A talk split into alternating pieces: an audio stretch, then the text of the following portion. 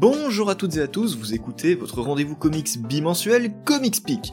On se retrouve pour vous parler comics avec trois titres à lire, trois comics sortis ces dernières semaines, présentés par l'équipe composée de Nightwing, salut Nightwing, Salut Baptiste, salut Balmung, salut à tous, content d'être là. voilà, et de Balmung, salut Balmung. Salut tous les amis, euh, vous êtes sur ComicsPix FM. Waouh, waouh, waouh Oh la vache Waouh, re- retour 20 ans en arrière, et du coup... Ouais, Ouais, 1980, bienvenue sur euh, voilà. GTA Vice City. Allez. ah, la résolution est, réduite au possible. Euh... Vous êtes sur du Mais- 480p euh, full, euh, full HD. Fou, ouais, le 480p Full HD, j'y crois moyen moyen. Mais parlons comics, parlons indé, avec la sortie qui a déjà fait beaucoup de bruit, Berserker chez Delcourt. Évidemment, pour la suite du programme, on enchaînera avec l'arrivée tardive d'une petite merveille dans le genre horrifique, Ice Cream Man, chez Huggin et Menin. Et on terminera avec le deuxième volume de Black Panther par John Ridley, qui euh, justement va sortir ce mois-ci. Donc, on va commencer avec Berserker. Tout comme la lecture du premier volume, ça va aller euh, très très vite. Berserker, sous l'égide de Keanu Reeves, euh, est écrit en réalité par Matt Kint. Alors, on va laisser ça de côté. Tout ce qui a été Maid MGMT, f- euh, comment ça s'appelait, Folklords, qui était très cool d'ailleurs, et toutes ces autres Ouais. petites pépites qu'il a pu écrire chez Valiant aussi. Pour moi, Folklore, c'est c'est pas forcément le truc que tu mettrais le plus en avant, mais ok si tu veux.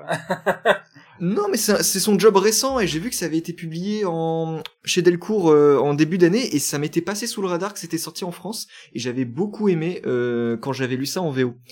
Et donc Mankit est ici pour en fait sauver les meubles. Euh, je mets les pieds dans le plat parce qu'en fait avec la subtilité du personnage principal, on est plutôt mal barré. Euh, le comics commence avec un Keanu Reeves bourru, badass, tellement viril qu'il saute sans parachute, se fait trouer comme un gruyère, mais comme Renault, toujours debout, et une fois en bas, bah ça défouraille, effusion de sang, on coupe, on déchire, du sang partout, et on apprend juste que, un, Keanu Reeves, parce que je ne vois pas comment l'appeler autrement, est immortel, et de deux, bah il ne se contrôle pas tellement une fois sur le champ de bataille. Jusque là, je vous spoil rien, même si en fait c'est la plupart des choses qu'on apprend de ce premier volume.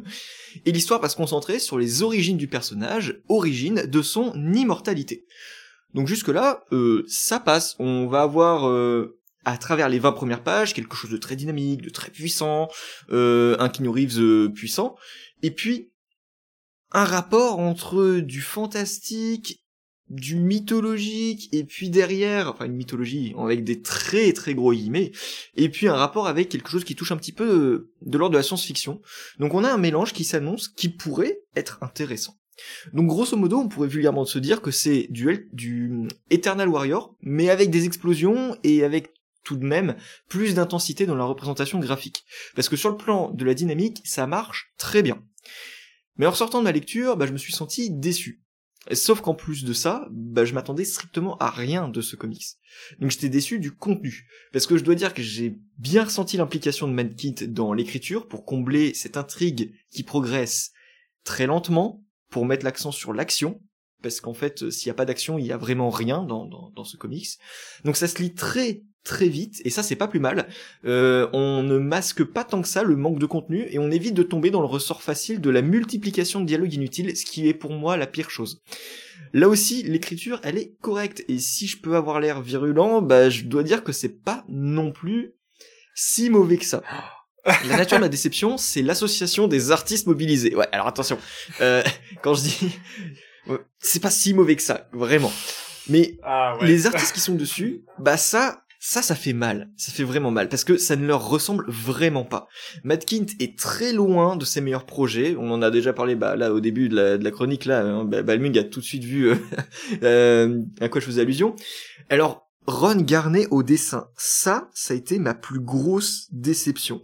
Parce qu'en fait, Matt Kint, tu comprends pourquoi il est là, tu vois, c'est Keanu Reeves. Keanu Reeves, il est venu avec son projet, son petit billet, il a fait voilà, moi je veux être comme ça et je veux faire tout ça. Et Matt Kint, il a dit ok mon gars, euh, je vais écrire et ça va aller. Et le script, vraiment, la, narration visuelle qui était prévue par, à mon avis par Matt Kint, elle est vraiment bien, elle est vraiment bien. Il, il sait sur quoi mettre l'accent. Par contre, Ron Garnet, on est très très loin du niveau qu'on lui connaît. Très très loin de, de son Silver Surfer, où pour moi, c'était son niveau que j'appellerais son niveau Moebius quoi. Parce que avec JM Dematteis euh, je sais plus comment il s'appelle Démon intérieur chez Panini Comics si jamais vous voulez voir du très bon Ron Garnet c'était top. Il est également très loin de son niveau sur Wolverine avec Jason Aaron où il était vraiment incroyable aussi et on est très très loin de ce qu'il a fait sur Ben Grimm récemment. Et ben c'est vraiment dommage parce que le sujet et l'action ça aurait tellement pu mettre en avant tout ce qu'il sait faire Justement, on l'a vu sur Wolverine, les effusions de sang, ça le connaît. Il peut gérer ça, il peut te faire une action de dingue. Et sur le découpage, on le sent. Mais alors sur la précision du trait, sur les détails, sur les couleurs, c'était comment on en est arrivé là? Donc ça n'empêche pas qu'il s'agit d'une série bas du front, c'est pas non plus immonde, hein, euh, c'est juste que compte tenu du, du lauréat de Ron Garnet, de la carrière de cette légende, bah, non, c'est pas c'est pas un niveau normal, c'est pas un niveau qu'on peut attendre d'un artiste de, cette taille-là. Et donc après euh, Balmung me disait euh, en off que euh, il y avait eu une récupération du projet parce qu'apparemment il y avait un autre artiste qui était prévu dessus. Donc peut-être que ça, ça a joué sur le résultat. On va pas non plus lapider Ron Garnet. C'est juste que quand tu vois les noms et que tu ne connais pas ça, je peux te dire que tu redescends très très bas au niveau de tes attentes, même si elles étaient déjà pas très hautes. Euh, donc voilà, c'est bas du front, c'est décomplexé, c'est très violent. N'empêche que la violence reste efficace, justement grâce euh, à la conception des plans très euh, très horizontaux.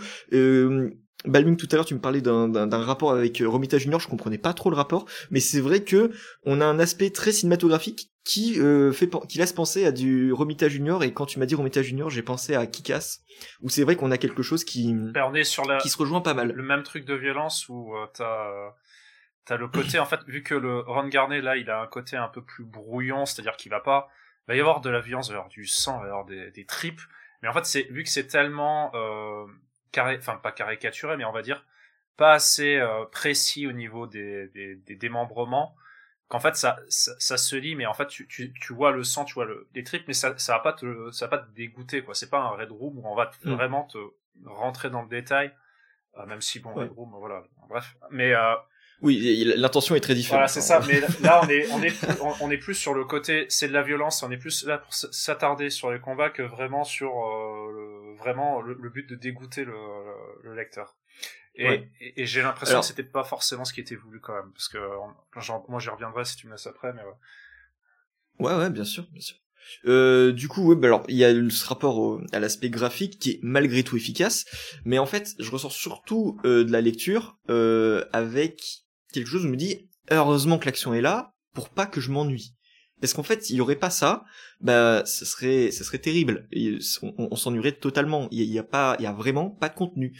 Et surtout, pas vraiment d'originalité. Il y a un concept où tu te dis, ah bah tiens, je suis surpris parce que je voyais, je m'attendais pas à ça.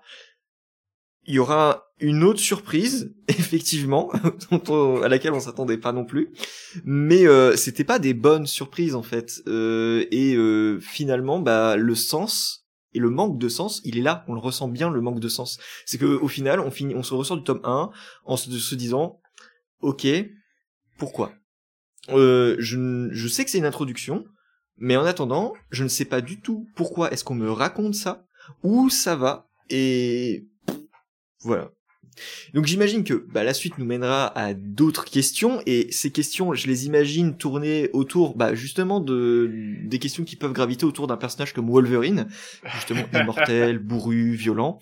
Bah oui, hein, on va pas se mentir. Euh, suis-je une personne? Suis-je une arme? J'imagine que du coup la suite bah, va mener à ces questions-là. Si le héros mérite d'être aimé, euh, bon franchement, si c'est ça, euh, je, je, sais pas. Je, veux quelque chose, mais je sais pas ce que je veux, mais je, veux quelque chose parce que ça, me paraît évident. Vous savez maintenant du coup à quoi vous en tenir. Euh, si toutefois cette expérience de grosse testostérone vous, vous intéresse, euh, que vous avez besoin de destruction massive et de violence dans votre vie, hein, ça, ça arrive à tout le monde, hein, en plein 49.3, euh, tu m'étonnes. C'est un album très efficace pour le 49.3, et dans ce cas, vous ne serez pas déçu ou alors vraiment pas trop. Mais en tout cas de mon côté, je vous recommande pas vraiment la lecture, surtout rapport prix qualité quantité, c'est pas foufou quoi. Bah, Et toi Balmung? Bah, À la rigueur, quitte à le prendre pour le dessin, je vous conseille de le prendre en noir et blanc. parce que je trouve que la couleur ne va pas du tout avec ce style qu'a eu Ron Garnet. Je l'ai vu en noir et blanc. Alors, si vous n'êtes pas, vous êtes pas sur le détail, ça, ça fait joli en fait les planches. Par contre, si vous êtes sur le détail, vous allez, vous allez souffrir. Hein. Euh, du coup, bah, bah, vraiment, quitte à prendre du Ron Garnet, autant prendre d'autres choses. Bienvenue sur Jésus de le retour, donc euh, le comics. De... Vous, vous souvenez de, de ce sketch-là, Jésus de le retour? Eh ben, on est là dedans. Ouais, ouais. exactement dedans. Euh, c'est euh, les mecs, ils ont écrit ce comics-là, ils se sont dit, euh, en fait, on va faire tellement subtil, tellement, tellement méta que que les gens vont pas le voir. Et en fait, à la fin, le mec, il a, il a fini son scénar et, ils se sont regardés. Et, Van Garnet et Matkin, et il a dit, mais attends, mais mais tu l'as foutu où le méta? Et là qui regarde sur sa table derrière lui, il dit merde, j'ai laissé, j'ai pas mis dedans quoi. Oh merde, quel con. Et du coup, c'est que de la violence, c'est vrai, véritablement que de la violence. Alors j'exagère parce que justement, il y a un petit trait, je vais, spoiler parce que je m'en fous. En fait, euh, euh, grosso modo, je vais, pas, je vais être plus méchant que toi, Baptiste, c'est-à-dire que c'est les gens qui vont le prendre. Soit vous le lisez parce que c'est Kenny Reeves, on va pas se le cacher, on va, on va jouer carte sur table euh, ben soit vous le disiez parce que c'est Keanu Reeves et parce que voilà, tout simplement. Enfin, je suis désolé, mais il n'y a pas d'autre raison. Et allez pas me dire que c'est parce que vous aimez Mankin que vous allez dire ce titre-là, parce que je suis désolé, Mankin, il a écrit plein de titres, et vous savez pertinemment quand vous prenez le livre et vous le feuilletez que c'est pas du tout ce que vous allez attendre de, ce, de cet auteur. Euh, pour euh, revenir sur ce titre-là, euh, voilà, on est vraiment sur le pire boulot de Mankind.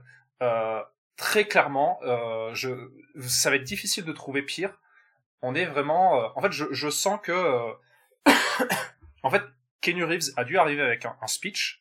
Mais en fait, je pense pas qu'il ait que le speech. C'est pas possible.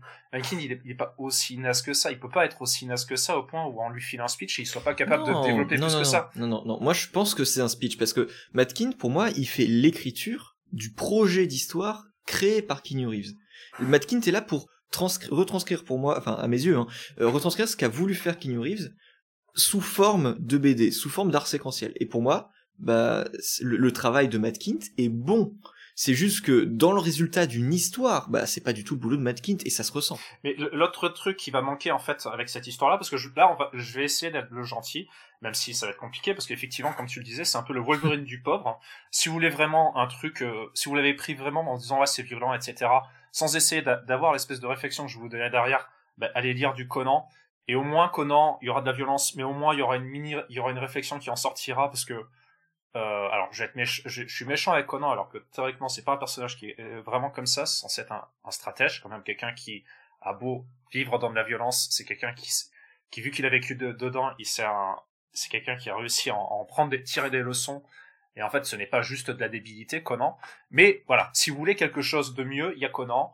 Euh, il y a des auteurs effectivement qui ont écrit comme un, comme un véritable attardé. De toute façon, vous avez des films qui le prouvent qu'il a été écrit comme un attardé, contrairement au livre. Mais euh, pour moi, voilà, c'est un mélange du Wolverine et du Conan. Euh, ça ne vaut pas le coup, enfin, ça vaut pas tant le coup. Et en fait, je pense savoir effectivement qu'est-ce qu'il voulait tirer derrière. Notamment parce qu'en fait, c'est un personnage qu'on va vite comprendre que c'est un, un bourrin. Bah, enfin, bref, on va vite comprendre que ça, c'est, c'est ce qu'on dit depuis tout à l'heure. Mais ce que je veux dire là, c'est que c'est un bourrin qui est incapable de se maîtriser et il le voit en fait qu'il est pas capable de se maîtriser. C'est-à-dire qu'il va toujours choisir la violence excessive euh, au moindre petit truc qui va qui va euh, le contrarier. Il va être dans une violence mais beaucoup plus excessive qu'il n'en faut. Et en fait, on le voit à travers. Notamment, il va y avoir un, passage de flashback parce que le personnage a environ euh, 8000 ans je crois, 8000 ans, quelque chose comme ça, donc il est plus vieux que le Christ, sachant que il y a un gros rapport avec le Christ, euh, euh, où en fait on va voir un peu à la fois des gens de sa famille de l'époque, des gens qui vont le rencontrer, qui vont le voir agir et qui vont être juste dans une incompréhension de ce personnage-là, de se dire mais c'est pas possible, ce, ce mec, il est, euh, il est dans notre équipe, mais en fait je préférerais juste qu'il soit pas là en fait, c'est juste, euh, c'est pas possible. Et le problème, c'est que vu que Ron Garnet, dans ce titre-là, il fait que des personnages avec des, yeux froncés et tous, euh, tous à faire la gueule, et en fait, le problème, c'est qu'il laisse pas d'espace à des, des expressions.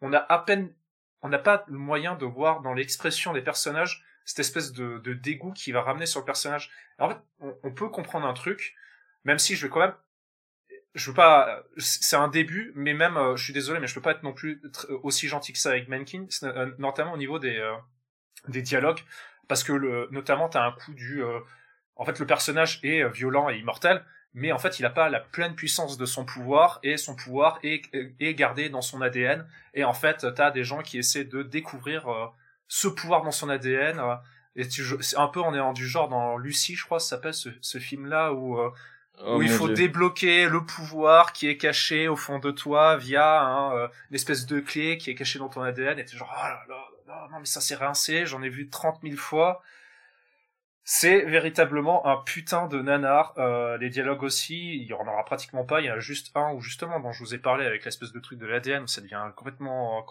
complètement ridicule à le lire. Euh, et en fait, euh, voilà, c'est un couple qui ne va pas. Et même, même si j'aimerais essayer de sauver Menkin, je pense que ça va pas le faire parce que c'est vraiment pas. Oh là là, c'est véritablement de la merde. Et oui, pardon. Je mets euh, parce que j'en ai parlé, euh, je t'en ai parlé Baptiste, mais t'en as pas parlé. Je vais, je vais, je vais pas, pas raconter ça, mais euh, si vous voyez cette espèce de double planche où il y a une espèce de, on va dire d'éclair divin, euh, j'espère que ça vous rappellera comme nous euh, nos cours de, de SVT de, euh, de, de, de seconde, De je crois, quatrième. ou quatrième, un truc comme ça, où euh, on, on apprend que Ron Garnet a, des, a du mal à dessiner des, euh, des appareils gé- génitaux féminins. Alors pas de manière sexualisée, hein. très clairement, vous, vous allez lire, ce- vous pouvez le montrer à votre à votre enfant, il n'y a Ouais. pas de souci avec ça. hein. C'est véritablement, Ouais, on est le schéma. sur le schéma de euh, d'un- d'un d'un appareil sexuel féminin, mais décidé tel qu'on tel qu'un prof d'SVT vous le ferez au tableau pour vous montrer les différentes parties dans un dans un c'est pas possible quoi. Mais tu vois, c'est une narration visuelle extrêmement simplifiée. Tu ne comprends pas l'intention artistique ici. C'est et le petit éclair? mais c'est- mais non, mais c'était, ridicule. Mais en fait, c'est à la fois ridicule sur la page de gauche que du coup sur le rapport sur la page de droite, ça m'a fait penser, bah, comme tu m'avais dit, à, à Promethea. Mais euh, mais c'est un côté mais un en, côté en beaucoup moins bien. un côté épique où en fait t'as t'as une suite d'événements qui sont mélangés ça me fait penser un peu à euh, cette espèce de scène dont j'avais parlé dans The Cape où en fait euh, l'intérêt du, du tome va être sur une espèce de double page on va être sur une espèce de de fresque voilà ça, on est on est là-dessus on est sur une espèce de fresque avec plein de trucs qui se passent sur la page pour exprimer un événement au en dehors de la compréhension humaine Sauf qu'en fait, avec quand tu vas t'amuser, quand tu regardes la phrase, tu dis waouh, ça a l'air épique et tout. Puis quand tu regardes les détails, tu dis non, c'est ridicule. Ouais, c'est ça. Non mais c'est tristement ça et, et je pense que ça résume tout à fait, enfin cette double page résume bien le, le volume, c'est que à première vue ça peut être bien et puis en fait euh, quand tu t'attardes sur l'histoire et le contenu, et bien en fait t'as rien, t'es très déçu. Mais juste pour finir, parce que là du coup, je vais plus parler d'histoire, mais je vais plus parler de la, la deuxième euh, deuxième partie. C'est plus parce qu'en fait, là, on est en train de déblatérer sur le titre et un peu le défoncer. Mais dans tous les cas, ça n'empêchera pas qu'il va se vendre. C'est un titre qui s'est bien vendu aux USA. C'est un titre qui, se vend bien et qui a apparemment été déjà bien accueilli dès sa première semaine en France. Ça va se vendre. Mhm. Moi, la seule chose là qu'on veut donner, c'est aux gens qui lisent du comics. Sachez que si vous voulez lire, euh, vous êtes prévenus, tout le monde vous dira que c'est de la merde. Si vous le lisez, c'est véritablement parce que vous êtes un fan invétéré de Keanu Reeves et que vous voulez tout collectionner de Keanu Reeves et je suis limite à vous insulter, mais c'est pas, mais je, je peux pas vous en vouloir, mais d'un côté, euh, d'un côté, voilà. Euh, Qui dit ça? Non, mais je sais pas. Non mais est-ce que c'est pas est-ce que c'est pas vraiment le, le truc à retenir finalement que c'est que ce comics s'adresse à tout sauf aux lecteurs de comics en fait? Ça ça en fait un comics écrit par Ken Reeves, tu t'attends à rien je pense sur le Oui, fond. mais en fait, le fait que tu Enfin, associes il les, dit ça. les noms de Matt Kint et Ron Garnet, tu t'adresses forcément aux, aux fans de comics qui vont être attirés. Oui, bien oui bien sûr, mais quand tu vois que les grandes enfin le gros du nom qui va apparaître c'est Ken Reeves, tu sais que Oui. Mais- le fond tu l'auras pas, tu auras de la castagne Et, et moi, j'en veux enfin, encore plus, justement, Euh, à, dit ces- ça, à, à Mankind et, et Reeves, parce que si on, enfin, pas à Keanu Reeves, pardon, à Aaron Garnet, parce que, en fait, on leur a donné ce speech-là, mais je suppose qu'ils avaient quand même de la liberté pour faire ce qu'ils veulent. Ils devaient savoir qu'avec le nombre de personnes qui allaient acheter leur putain de bouquin, ils avaient moyen d'avoir un filon qui aurait pu durer, durer euh, sur plein de trucs. Là, pour le moment, le pro- ce, que, ce qui me po- pose la, La question, c'est là, on, on sait que sur le premier numéro, le premier tome, ça va se vendre. Moi, ce que je me demande, c'est est-ce que ça va être fidèle sur le long Mm. ou est-ce que les gens vont se rendre compte de la supercherie? Alors, aux USA, je suis désolé parce que je suis méchant avec les Américains, mais il y a de fortes chances que ça continue. Euh, par contre, en France, j'ai Ouais. plus de, de, li- enfin, je suis plus limité là-dessus. et je pense pas que faut s'attendre à quelque chose qui va durer. Euh, du moins, enfin, en France peut-être pas, il y aura pas la même vitesse, je pense. Euh, je pense que les gens vont s'en rendre compte. Je l'espère. Je, je, je prie pour que les gens se, s'en rendent compte. En attendant, aux États-Unis, le titre est très très bien accueilli. Oh il a de très bons retours. Donc euh, c'est c'est parti pour durer. Oui, Euh, mais Il y a déjà pas. des projets de films Oh. et ou de séries animées. Donc euh, on est parti pour un bon petit moment avec Berserker. Euh, pour ce qui est de, de ce titre, effectivement, c'est un titre que je, je vais appeler opportuniste avec des gros guillemets. C'est-à-dire que des titres opportunistes, on en a chez tout le monde. On en a euh, chez Urban avec euh, tout ce qui touche Batman, Suicide Squad pendant la période où c'était très populaire.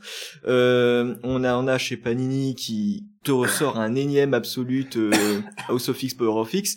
Euh, oui, c'est opportuniste, mais de toute façon, c'est un modèle économique. Et là, Ouais, mais là- Delcourt sort son titre Non, non, pas son titre. Et pour moi, c'est Il y a aussi, non, non, non. Parce que tu, si tu veux, on peut jouer au con. euh, Je peux te dire euh, très bien, il y a Avatar aussi à côté. Oui, il y a, il y a Avatar. mais je veux dire, c'est, c'est- ils ont pas fait la même opération de communication autour d'Avatar que Berserker. J'ai pas vu de pub pour les comics Avatar que pour les, les Berserker. Que- Là, je suis tombé sur plein d'opérations normal. à gauche à droite. Avatar, Avatar, il y a le film qui, qui est la pub du, du, du comics. T'as Oui. pas besoin de faire une pub sur le fait qu'il y a un comics Avatar. Le mec va arriver en, en- Oui. devant les, les étagères, il va voir Avatar, il va se dire, putain, ce film-là avec les schtroumpfs géants que j'ai adoré là au cinéma, Oui. ah, il me les faut. Mais, Alors que là, en fait, mais Thierry Mornay l'a dit, Avatar, c'est il va passer devant. C'était un succès, mais c'était un succès surprise aussi, parce qu'il s'attendait à ce que ça fonctionne, mais pas autant. Et Berserker, par contre, il s'attend à ce que ça fonctionne. ça- Ils investissent autour. Et, en fait, le, le- la seule chose qu'il doit communiquer, c'est il y a Keanu- et c'est il y a Keanu Reeves qui est dans l'équation. Et en fait, le problème, c'est que du coup, quand tu regardes les couvertures, euh, vu avec le dessin de Ron Garnet, même s'il a essayé sur la couverture de faire le plus, son plus beau Keanu Reeves, euh, il faut que les gens le sachent que c'est du Keanu Reeves, sinon ils vont pas l'acheter. Et s'ils savent que c'est du Keanu Reeves, il y a plein de gens qui effectivement vont l'acheter à la même vitesse qu'un Avatar. La couverture, c'est Ron Garnet. Alors du coup, non, c'est pas ça, c'est pas lui? Je me rappelle plus moi la couverture. Euh... Attends, je croyais que c'était Raphaël Grandpa sur la Ah bah alors euh, peut-être pour ça en fait pour que ça, ça ressemble Voilà. plus euh, peut-être à euh, ah oui remarque c'est vrai que même l'ancrage euh, l'ancrage est plus gros sur Ron Garnet par rapport à la couverture. Euh, Ouais, Raphaël Grandpa sur la, la couverture. Ok oui bah du coup voilà il fallait quelqu'un qui arrive à dessiner un minimum euh, notre euh, notre cher Keanu Reeves. Et d'ailleurs voilà euh, juste du coup critique sur Keanu Reeves euh, arrête de te prendre pour Jésus à un moment parce que je- il a beau être super sympa là par contre c'est exagéré et je suis désolé mais sur ce titre là s'il espère se donner une image Oh là, là, je, je, je, je- il va me, je vais, je vais le trouver insupportable.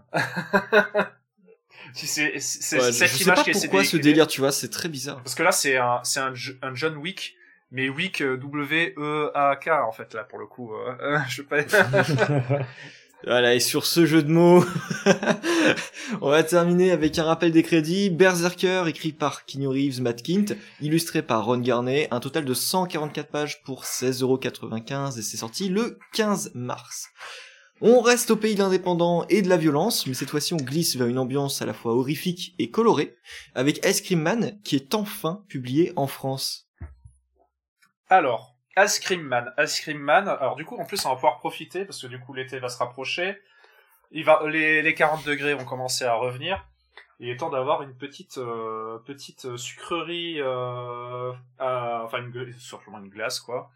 Alors Ice Cream Man, contrairement au titre, ce n'est pas un titre, euh, on va dire enfantin. Euh, alors Ice Cream Man, c'est un titre chez Image qui est sorti euh, il y a déjà quelques années, qui est maintenant, je, crois, aux, USA, ils sont déjà au sixième tome. Et c'est pour ça que le titre est arrivé avec beaucoup de retard. C'est un titre qui a beaucoup été recommandé. Euh, très étrangement, personne ne l'a mis en avant, peut-être parce qu'en fait, peut-être les, les couvertures qui n'attiraient pas, pas forcément. D'ailleurs, la couverture qu'on a en France ne sera pas les couvertures qu'on a aux USA. Euh, c'est même pas le dessinateur qui fait les couvertures. Et euh, du coup, alors au niveau de l'équipe, on est face à Maxwell Prince euh, au scénario, euh, Martin Morazzo au dessin et euh, aux couleurs, nous sommes avec Chris o O'Halloran. Voilà. Alors, d'abord, j'ai parlé des, des, comme vous connaissez, j'ai parlé des, des auteurs. Euh, alors, j'ai parlé surtout du dessinateur et du, euh, du scénariste. Alors, euh, Martin Morazzo, c'est quelqu'un qui a euh, qui a commencé en 2012, euh, qui est sorti enfin qui a eu un, on va dire un diplôme dans du comics aux États-Unis. Et en fait, on l'a connu assez rapidement avec la saga qui est arrivée en France. Alors je sais plus c'était quel éditeur, c'était Great Pacific, qui est un titre qui va parler en fait d'une île qui est faite simplement de déchets en plein milieu de, voilà, du Pacifique, avec au scénar Joe Harris. Alors je ne l'ai pas lu, donc je vais pas critiquer, mais il a fait, il y a déjà une, petite carrière, mais surtout sur l'indépendant. Il a fait Snowfall, euh, il a fait Electric Sublime, qui est avec notre auteur de ce jour, c'est-à-dire Maxwell Prince, que j'ai pas lu non plus, qui était chez IDW, et ensuite euh, que l'on a, je pense, je crois qu'il est chez iComics, où je rate peut-être, mais il a aussi écrit euh, euh, She Cool Fly, avec euh, Christopher Cantwell. Vraiment, c'est arrivé en France, non, ça? Je sais plus. Bon, il faudrait que j'aille, j'aurais dû vérifier ça. Mais du coup, euh... alors c'est du Dark Horse, ça. Euh, du coup, voilà, il a déjà une petite carrière. Il a un style qui est assez, euh, assez simplé, mais euh, avec des, des, euh, des, euh, des, personnages très expressifs. Alors on va dire que c'est le seul truc que je pourrais reprocher jusqu'à maintenant, c'est qu'il a beaucoup de, tous ces tous ces personnages se ressemblent au niveau expressif, c'est-à-dire que c'est très très, je dis ça de manière très très forte, c'est-à-dire qu'en fait même une, une simple gamine va avoir le même visage qu'un mec qui a 45 ans, tu vois. La forme du visage est toujours la même. Ce qui fait que c'est un peu compliqué de... Alors là, pour le coup, pour le reconnaître, il arrive quand même à, à faire en sorte qu'il n'y ait pas dans ces séries de personnages qui se ressemblent, on va dire, au niveau, euh, au niveau habillé, etc., graphique, donc il n'y a pas de souci là-dessus. Mais bon, euh, voilà, sur des séries longues, moi j'ai un peu peur avec ce genre de personnages-là d'avoir des, euh, des personnages où on va, on, risque de se, de se mélanger un peu les pinceaux. Et ensuite, du coup, pardon, je voulais parler de Maxwell Prince. Alors lui, c'est un, il écrit, il est, défini comme écrivain. Il n'a écrit effectivement que deux, alors il écrit, pardon, deux séries dont un one shot. Euh, lui aussi a été surtout sur B. Alors il a écrit du coup euh, Electric Sublime et euh, du coup Ice Cream Man, dont on parle maintenant. Mais il a aussi écrit un numéro euh, de hors série de Marvel Zombie, je crois, que que je vais pas parler parce que, enfin bon voilà, c'est juste un hors série, on s'en fout un peu. Et du coup, euh, Ice Cream Man. Alors Ice Cream Man, on va suivre dans une petite ville américaine euh, des petites histoires. Euh, euh, alors à chaque fois, on va suivre une thématique différente, euh, une famille différente. Euh, dans cette espèce de petite ville un peu idyllique américaine où il fait toujours toujours soleil, toujours les gens souriants et avec un, un, comment dire un, marchand de glace qui se balade au centre de la ville. Et en fait la thématique va être assez floue. Du moins, euh, là où ce que j'ai oublié de vous préciser, c'est que pour mieux comprendre l'œuvre, je vais devoir vous présenter plutôt pas le premier tome, mais plutôt les trois premiers tomes, parce que trois premiers tomes font un espèce de cycle. Et si je vous présentais que le premier tome, ce serait une vision un peu faussée de Ice Cream Man, et je vais y venir. Parce qu'en fait, Ice Cream Man, euh, si vous avez déjà lu du creepy, alors euh, si savez pas ce que c'est creepy, imaginez un peu les contes de la crypte, c'est-à-dire avec un espèce de d'orateur qui va donner un, une histoire où grosso modo va y avoir un, petit côté moral qui va se présenter avec euh, des personnages qui vont se faire punir par leur euh, choix leur choix dans leur vie. Parce que notamment ils ont été infects avec des gens ou ils ont fait un mauvais choix. Et du coup il y a une leçon un peu morbide à récupérer derrière. Et en fait ça c'est un peu la thématique du premier tome. C'est vraiment on est vraiment face à un truc un peu à la creepy où grosso modo le marchand de, glace va servir de notre euh, notre cher euh, oncle, je sais plus comment il s'appelle. Hein. Euh, J'allais dire oncle fétide, mais ça, ça a aucun rapport. Ça c'est famille Adams, non? Mais euh, mais voilà, grosso modo, on est sur des des, des des, numéros un peu un peu amoral. Alors notamment, on va suivre un gamin qui va qui va être euh, fanatique de son de l'une de ses araignées, qui est une araignée hyper dangereuse et qui va amener à la mort de ses parents et du coup qui lui va va pas comprendre en fait la mort de ses parents mais va et va apprécier en fait toujours cette espèce de petite euh, araignée. Et il va y avoir en fait bon voilà. Je vais pas raconter la fin de l'histoire. Il va y avoir une autre où en fait on va suivre un couple qui pensait être idyllique ensemble mais en fait on va avoir une espèce de descente en enfer avec euh, les, tests de, de drogue. Ils vont se à se droguer comme des fous. Ça va amener à à une situation qui va dégénérer et le personnage qui va leur donner un choix, le personnage de Ice Cream Man qui va leur donner un choix qui va bien sûr dégénérer. et ainsi de suite, des petites histoires dans le, sens un peu horrifique à chaque fois, avec une morale toujours, toujours grinçante. Et on va arriver au deuxième tome, enfin à la fin du premier tome, où on va avoir un, un deuxième personnage qui va ressortir de la série, qui va ressembler à un espèce de cow-boy noir.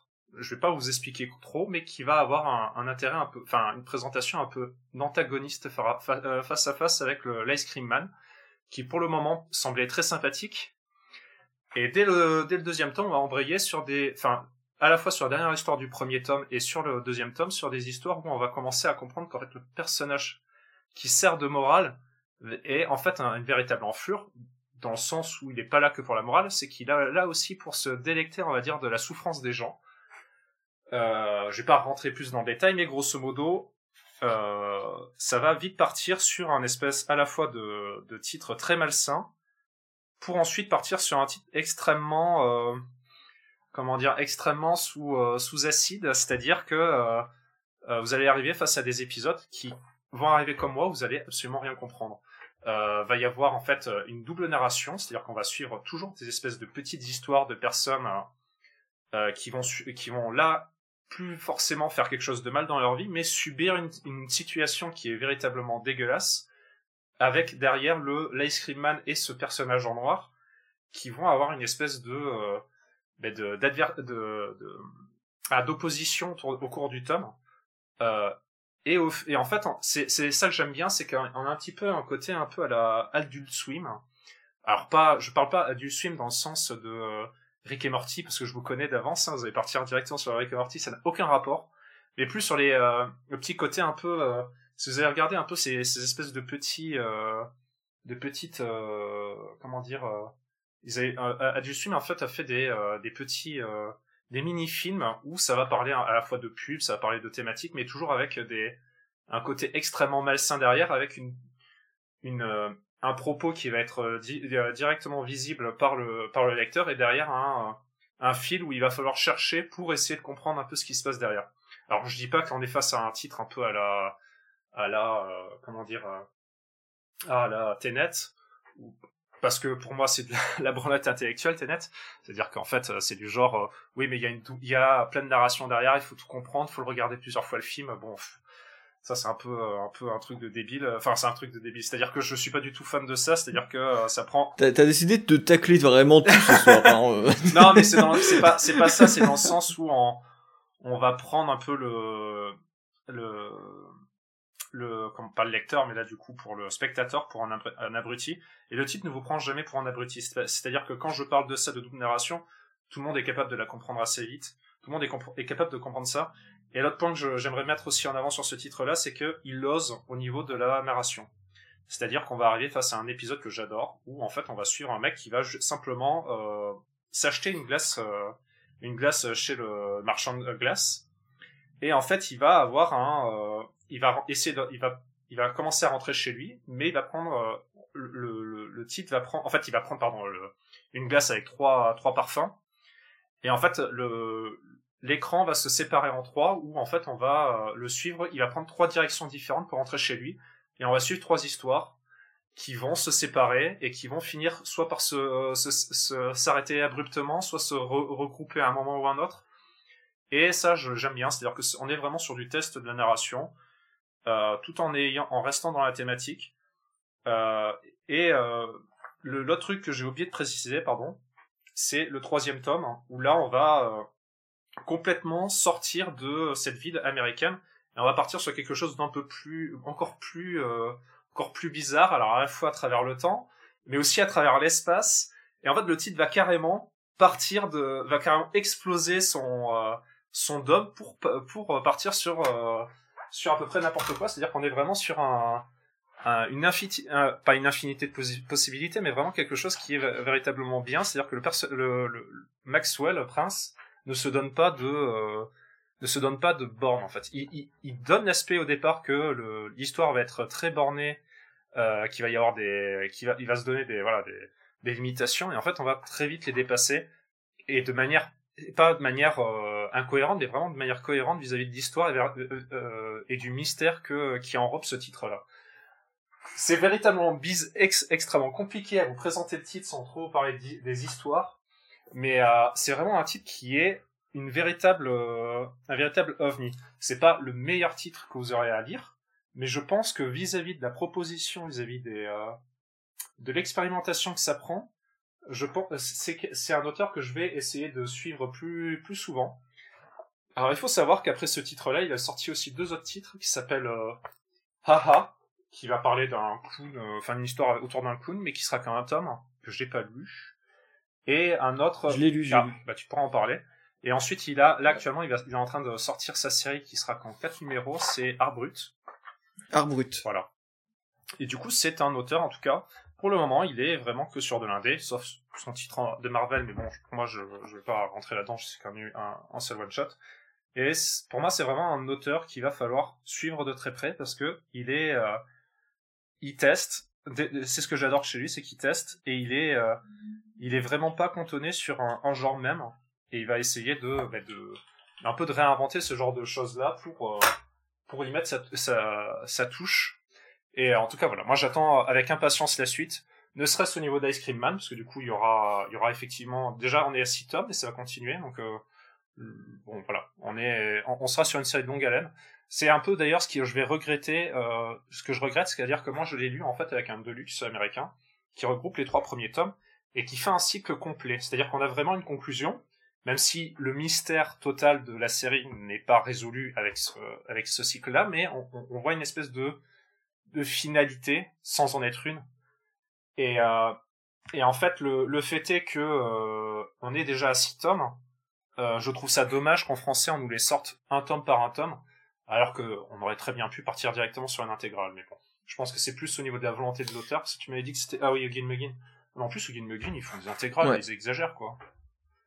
Ils Alors, je sais, du coup, ouais, comme tu dis, c'est peut-être le- l'auteur. Euh, je sais pas si t'as dit que Maxwell Prince avait aussi fait King of Nowhere. Ah non j'ai oublié pardon. C'est, il a fait ça chez Boom Studio et ça aussi c'était très sympa. Mais du coup, ouais, le, le seul finalement que j'avais pas lu jusqu'ici, c'était Ice Cream Man. Et euh, je me suis arrêté au premier volume, vraiment là, à, à ce qui est proposé par Eugene Monin. Et euh, c'est vrai qu'on est uniquement sur un rapport anthologique de la Oui. chose et qu'on a vraiment de détails pour un fil rouge qu'à la toute fin. Donc ça peut être déstabilisant, mais je pense que c'est également une entrée en matière qui est très intéressante. Et là-dessus, heureusement que tu as pu présenter un petit peu les, les ficelles à, les ficelles à venir pour dire que vraiment euh, il faut il faut pas hésiter à aller plus loin. Pour euh, Haha, c'est également une anthologie en cinq numéros avec des numéros parfois extrêmement touchants. Je pense au dernier où euh, c'est justement l'imagerie du clown qui est revisitée à chaque histoire. Et euh, sur ce sur ce dernier numéro, euh, waouh, je me rappelle une histoire avec une, une petite grand-mère extrêmement touchante. Euh, et donc ouais, Ice Cream Man, ça revisite pas mal le. Crépi. En fait, dans l'idée, le l'horrifique nanardesque des années 80-90. C'est ça, mais pour moi, c'est si, si on devait rester qu'à ce point-là, ce n'est pas, c'est pas, un, il est pas réin- il réinvente pas sur ce point-là.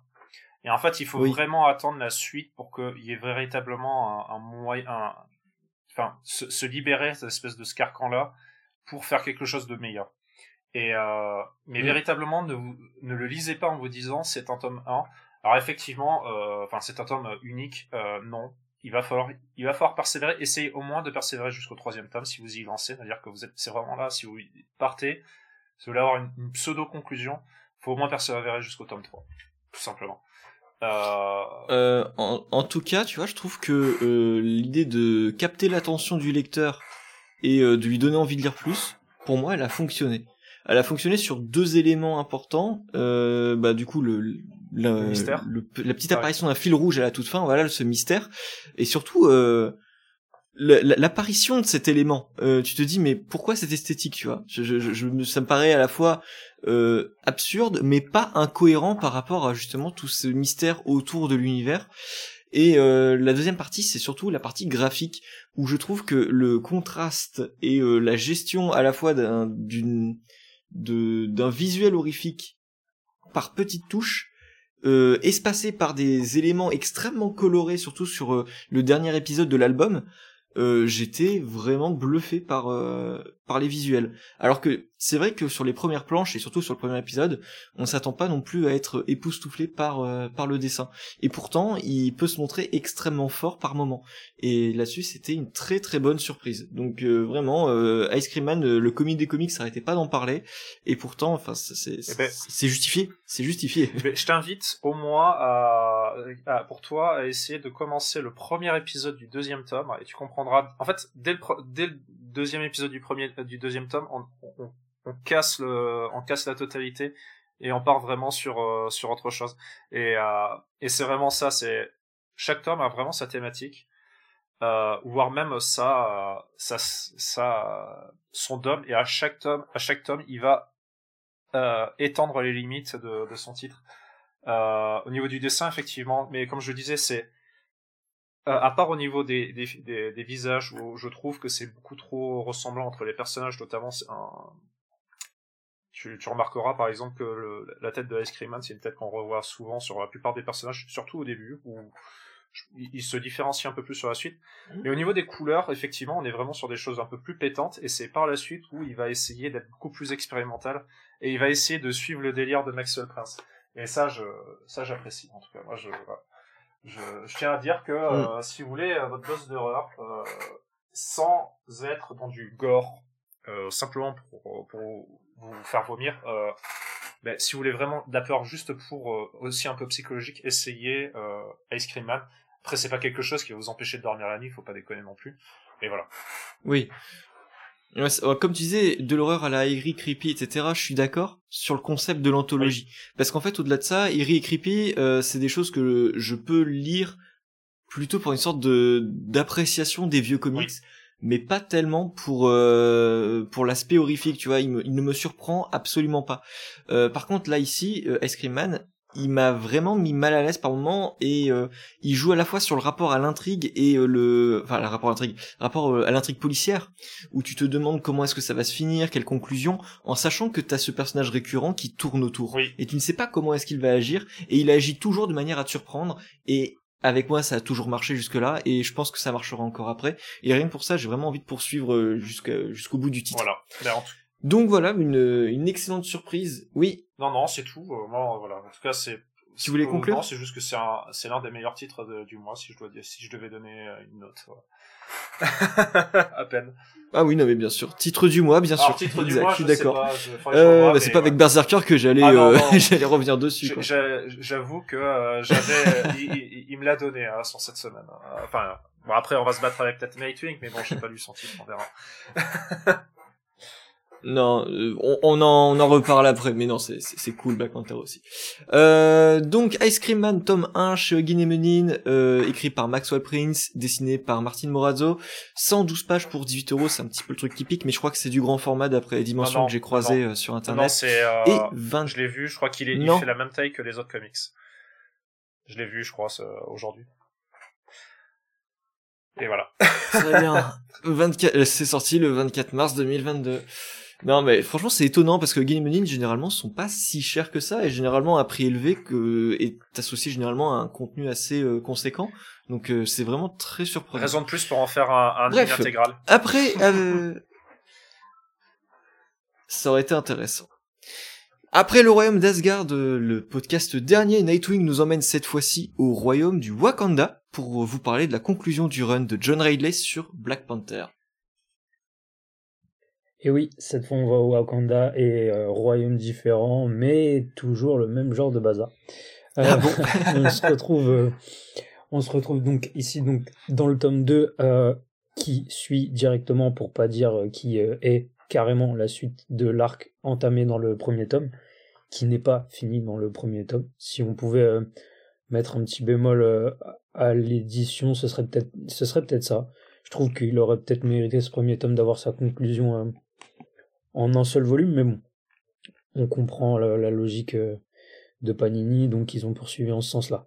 Mais bon, donc on reprend directement après euh, euh, la poursuite de, de, cet arc, et on a un, un T'Challa qui est donc recherché, recherché pour pour crime dans un Wakanda qui, pour remettre dans le contexte, n'est plus un royaume mais une démocratie. Donc ici, Ridley donc change un petit peu le, le, contexte, même si j'ai je crois que l'initiative vient de la fin du run de Coates. Euh, contredisez-moi si je dis une bêtise. Euh, parce que euh, je tiens à préciser que je n'ai pas pu finir le run de Coates pour une raison simple, c'est que je le lis en VF et qu'il n'a jamais été euh, terminé en, en, VF. Voilà. voilà. À bon entendeur. Donc, Redley reprend les rênes à ce niveau-là, change certains éléments euh, à euh, T'Challa, qui donc est un criminel recherché aujourd'hui parce que euh, dans le tome premier, donc une grosse conspiration est, est, arrivée au Wakanda qui a fait que un de ses secrets les mieux gardés a été révélé. Et derrière ça, des assassinats un de ses meilleurs amis a été tué, et donc, effet boule de neige, tout est parti, tout est parti en vrille. Donc, on retrouve un Wakanda en, plein, en pleine reconstruction, euh, et un Black Panther complètement perdu. Euh, il doit se réadapter donc à ce nouveau statut qu'il a au sein de cette démocratie, un statut qui fait qu'aujourd'hui euh, son pouvoir est extrêmement limité, voire quasiment inexistant. Et euh, bah, aura beaucoup de mal à, à l'accepter et à, s'y faire. Euh, malgré ça, il devra s'y faire, mais il n'y arrive pas. Et donc après l'assassinat de son ami, les révélations dues à, à tout ça derrière, il est donc recherché et il se retrouve donc confronté dans ce tome-là à une réflexion plutôt simple. Un roi doit-il faire passer son peuple en premier? Est-ce que il doit le faire par tous les moyens? Parce que pour le bien du Wakanda, on a un T'Challa qui est prêt à mentir à ses proches, alors cacher des opérations euh, mises en place s'il estime que c'est nécessaire pour la sécurité de son peuple, chose qui lui revient en plein dans le visage aujourd'hui.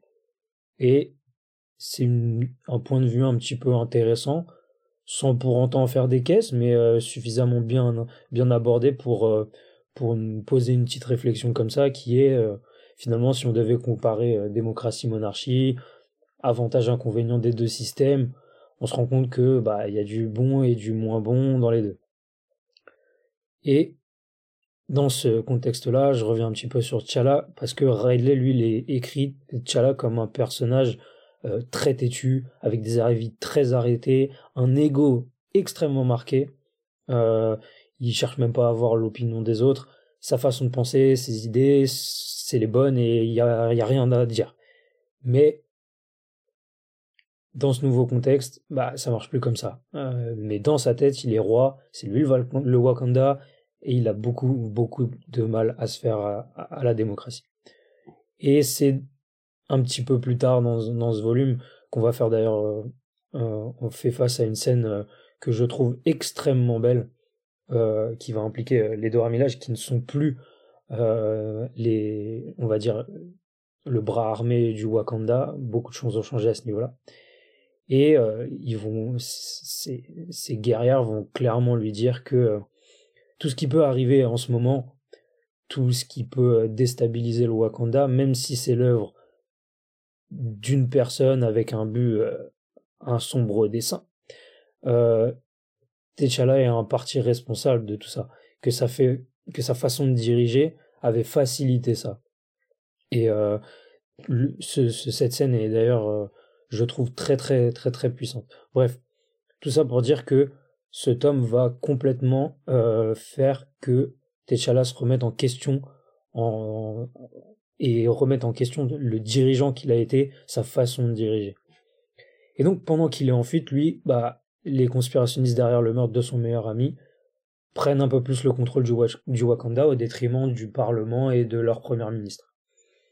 Donc, c'est un arc assez, euh, enfin, c'est une fin d'arc qu'on a dans ce tome euh, plutôt brève qui se tient en, en 3-4 numéros de, de, mémoire, mais un arc euh, lourd de conséquences pour T'Challa à plein de niveaux parce que il a perdu un ami, il a été trahi, mais aussi pour le Wakanda. Et c'est euh, c'est ce que j'adore et ce que ce que j'aime retrouver euh, ici que j'ai j'ai vraiment eu peur qu'on perde.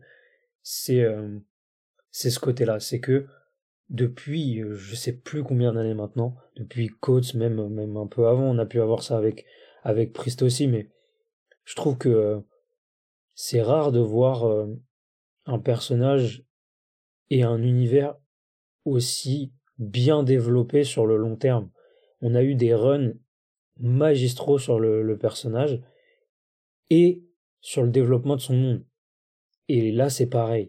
On a toujours les intrigues politiques, la façon de, fonctionner du Wakanda en interne, puis en externe avec le, reste du monde, mais on a aussi le développement de ces personnages. Et jamais, depuis, enfin, je sais pas, depuis, depuis Coates au moins, si on devait remonter, parce qu'il y a eu un, gap entre Priest et, et Coates après, mais j'ai pas souvenir d'avoir lu un jour du, du, du Black Panther qui n'avait pas les deux, qui n'était pas aussi riche dans, dans, dans ces thématiques. Et donc là, euh, ça fait plaisir de voir que Redla arrive à, persister dans, dans cette direction. Euh, visuellement parlant, on retrouve euh, Juan Cabal et Stefano Landini euh, sur cette partie-là.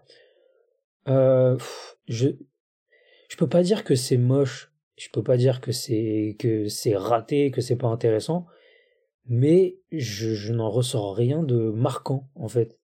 J'ai trouvé ça plutôt plutôt classique, plutôt plutôt lisse.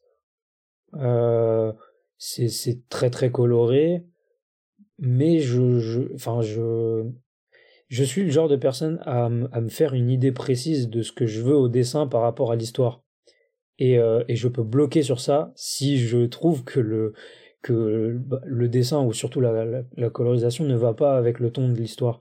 Et là, je trouve que euh, on aurait pu avoir un truc plus plus plus poussé, plus plus sombre, un peu plus. Euh... Là, c'est très très coloré.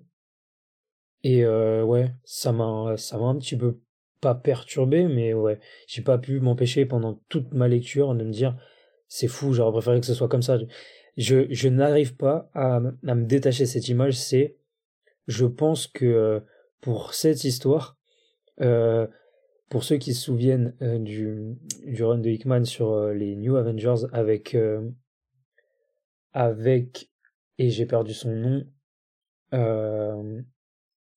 Deodato Junior au dessin. je trouve que visuellement, on aurait eu ça, ça aurait été incroyable. un, un Wakanda et un Black Panther dessiné avec une histoire pareille et colorisé avec cette colorisation qu'il avait à l'époque, ça aurait été, euh, ça aurait été du, pur génie et on aurait dû euh, se jeter tout de suite sans même, euh, sans même le lire, je pense. Mais ouais, donc petite frustration. Pourtant, ça reste du, ça reste du, ça reste du bon dessin, mais ouais, j'ai, ces idées très arrêtées parfois quand je, quand je, quand je lis quelque chose. Si je m'en fais une image précise, euh, j'ai du mal à j'ai du mal à m'en défaire. Suite à cet arc, on, tombe au numéro 9 du coup et euh, après tout ce qui, qui a pu se passer au Wakanda, T'Challa reprend le rôle euh, qu'il avait laissé après les événements euh, qui se sont déroulés au Wakanda et qui a fait qu'il a dû se reconcentrer sur euh, sur son rôle et et, et sur ce qui se passait dans son pays il avait abandonné le, le, le, le rôle de dirigeant des, des Avengers.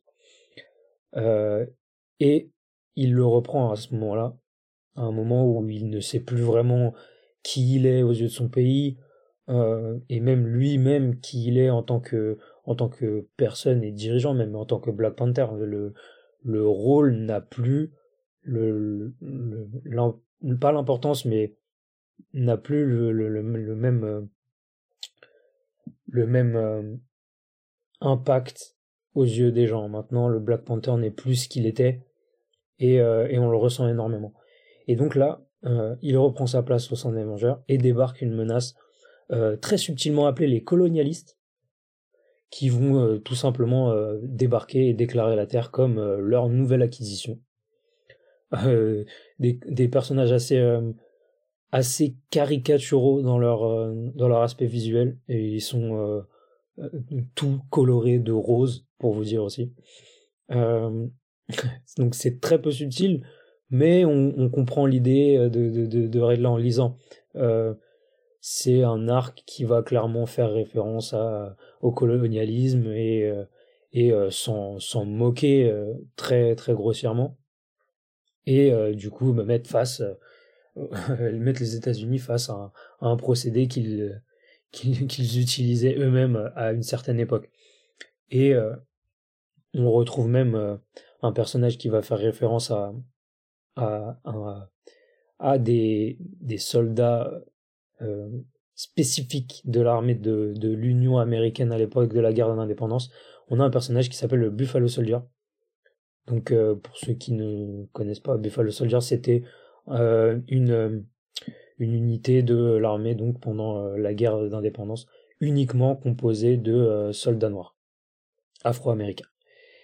Et donc c'est un, petit arc en deux numéros, pas très très subtil dans son approche, mais terriblement efficace et très plaisant à lire, qui va poursuivre cette cette idée de de faire euh, que T'Challa se remette euh, en question à plein de niveaux, redéfinisse un peu le, genre de leader qu'il veut être, et euh, le tout, on va dire, poussé par un Captain America qui veut, lui, le remettre sur les rails, alors que on a clairement affaire à un, un, Black Panther complètement brisé à titre personnel, pour dire. Donc voilà, tout, tout, ce, tout ce début de, de run de Ridley, c'est vraiment une remise en question autour du, du, du rôle de, de T'Challa et de Black Panther, que je trouve euh, vraiment, vraiment bien réussi. Euh, j'ai vraiment hâte de savoir où il veut aller j'espère qu'il sait où il veut aller. C'est la petite crainte que je peux avoir, c'est que il pose des questions, casse des, casse des choses sans avoir d'idée précise euh, sur ce qu'il veut reconstruire derrière. Ah. Et j'espère, j'espère qu'il y aura, qu'il a une idée de d'où bah, il, a surtout une idée de où il ne va pas et il ne va pas faire une suite de Black Panther. Ah. oui, malheureusement, malheureusement, c'est ça le problème. il, et laisse la patate chaude à quelqu'un d'autre. Franchement, euh, se dire. voilà, c'est ça le truc. Et et malheureusement, est-ce que il va laisser Certains, certains le faisaient, mais est-ce qu'il va laisser une trame pour la personne qui va poursuivre? Je ne pense pas.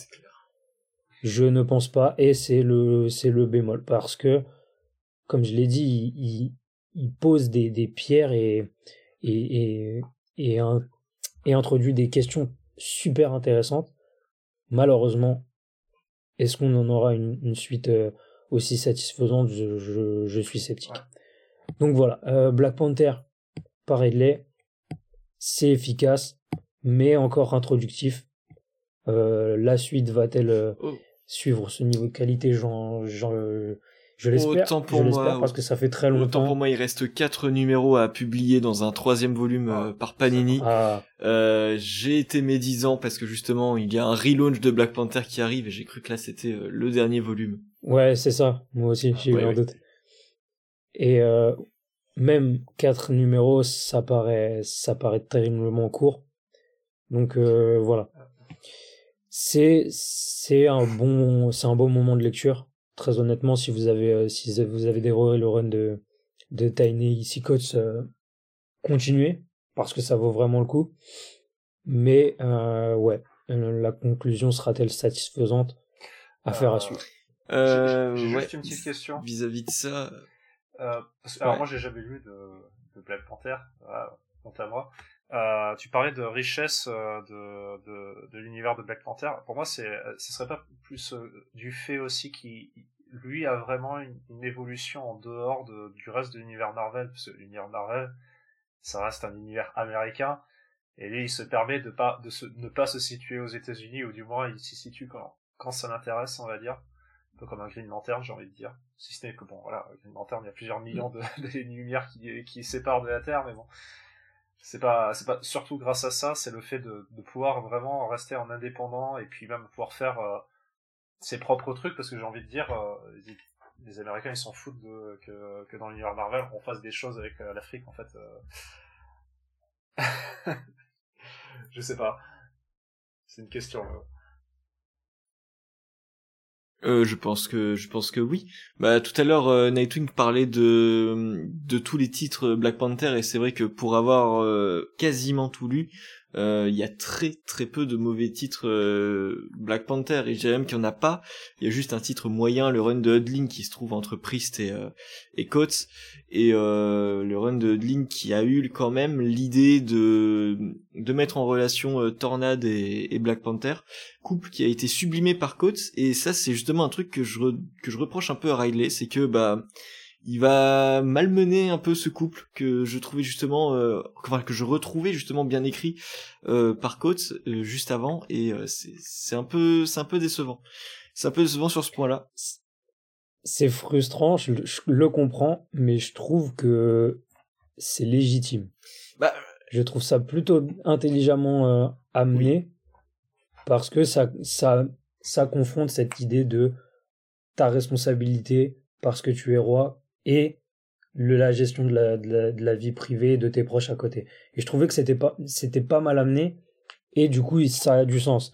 C'est moins, c'est moins euh, moche euh, dans l'approche que euh, les, les, autres relations qu'on peut avoir dans, dans, dans le reste de l'univers, où tu vas avoir des, des, des changements radicaux complètement insensés en deux numéros.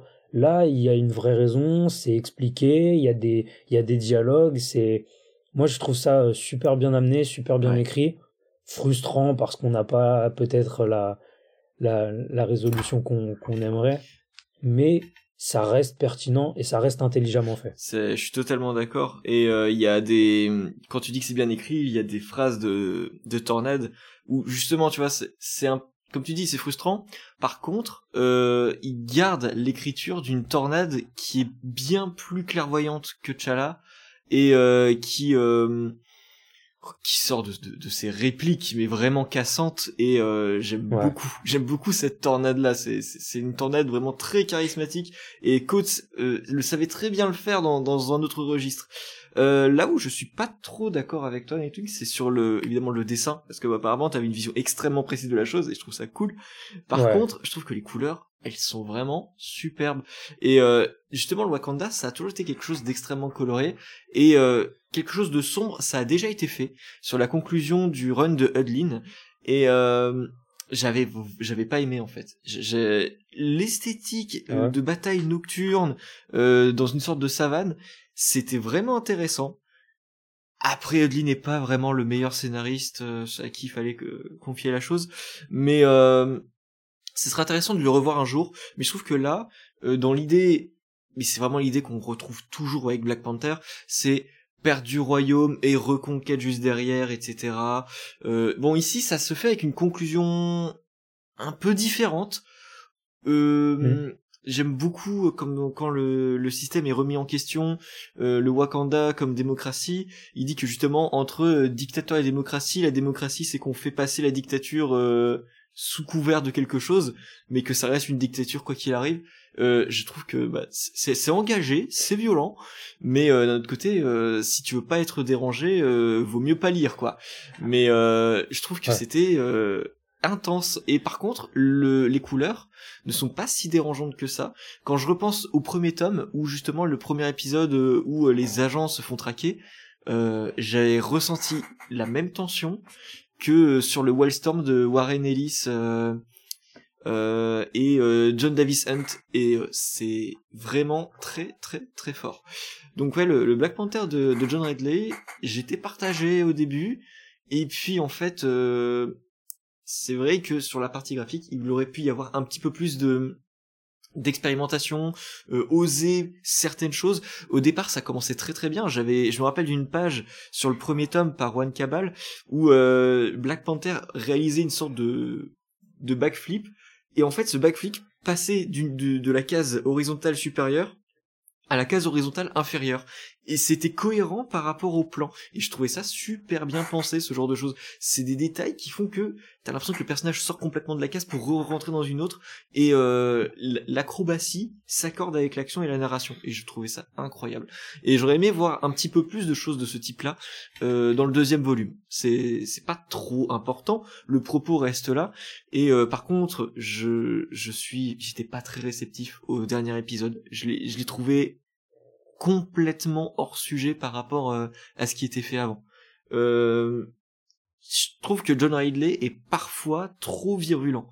Euh, j'aime bien le fait qu'il soit engagé, hein, c'est pas mon problème du tout. Euh, j'aime même euh, sa, sa, manière de, de, de, penser et de, de taper très fort hein, du poing sur la table. Euh, par contre, quand il commence à casser la table et à manquer totalement de subtilité, ça me dérange un petit peu. Donc là, sur ce dernier point, j'ai trouvé ça incohérent. Et euh, je sais pas euh, je sais pas j'espère que la suite ne sera pas dans ce sens-là mais de ce que je pressens euh, et par rapport à ce qui va se faire avec le relaunch de Black Panther par euh, Eve Wing rien à voir avec Ale Wing euh, ne vous inquiétez pas. Enfin, ne vous oh, dommage. Euh, ne vous rassurez pas. Oui c'est plutôt dommage en fait ouais. Et donc ça, je pense que que, que T'Challa risque de, de ne pas retrouver son, son royaume avant un petit moment donc euh, c'est pas véritablement du spoil, juste que bon, vous savez dans quelle direction on part pour euh, pour la suite, pour le pour le tome 3. Euh, du coup, je sais pas si tu as quelque chose d'autre à, à redire, Nightwing? Non, rien de rien de particulier. J'entends euh, j'entends très très bien cet argument de de manque de subtilité. Et euh, je l'ai vu comme un comme un petit arc en deux numéros défouloir un petit peu. C'est peut-être pour ça qu'il m'a moins dérangé. Ouais, là où je m'attendais à une vraie euh, suite en fait. Ouais, ouais, je comprends. Ouais. Ah moi, je l'ai. Dès que tu vois les, les personnages arriver, ça m'a. C'est comme si ça avait, euh, ça avait dit, euh, ok, là il y a une parenthèse et voilà. je l'ai pas capté à la, la parenthèse. fin du deuxième numéro. Mais ouais, c'est, je l'ai vécu comme ça, mais je peux comprendre ouais, que ça puisse, euh, ça puisse durer. Avec Quand j'ai vu ça, je me suis dit, mec, euh, quitte à faire ça, euh, fais-le avec un Judge Dredd ou un Lobo, mais pas avec Black Panther. Quoi. Mais en tout cas, ouais, c'est, ça reste dans le ton de John Ridley, quoi. Donc Black Panther tome 2, La guerre des pâtures, par John Ridley, dessiné par Juan Cabal et Stefano Landini, je crois que j'oublie un artiste, mais euh, à voir dans les crédits. Un total de 112 pages pour 18 euros chez Panini Comics, évidemment. Un tome 3 euh, va approcher et c'est sorti le 29 mars 2023. C'est la fin de ce numéro de Comics Peak. Merci Balmug, merci Nightwing et merci aux éditeurs. On vous invite à suivre Comics Peak sur les réseaux, Twitter, Instagram, pour qu'on puisse échanger entre deux émissions. Pour nous soutenir, vous pouvez partager l'émission sur les réseaux ou en parler autour de vous. On vous en sera totalement reconnaissant. Et d'ailleurs, on se retrouve d'ici deux semaines, toujours dans vos oreilles, avec trois nouveaux albums. Prenez du plaisir à lire et à bientôt. À très vite. À très vite.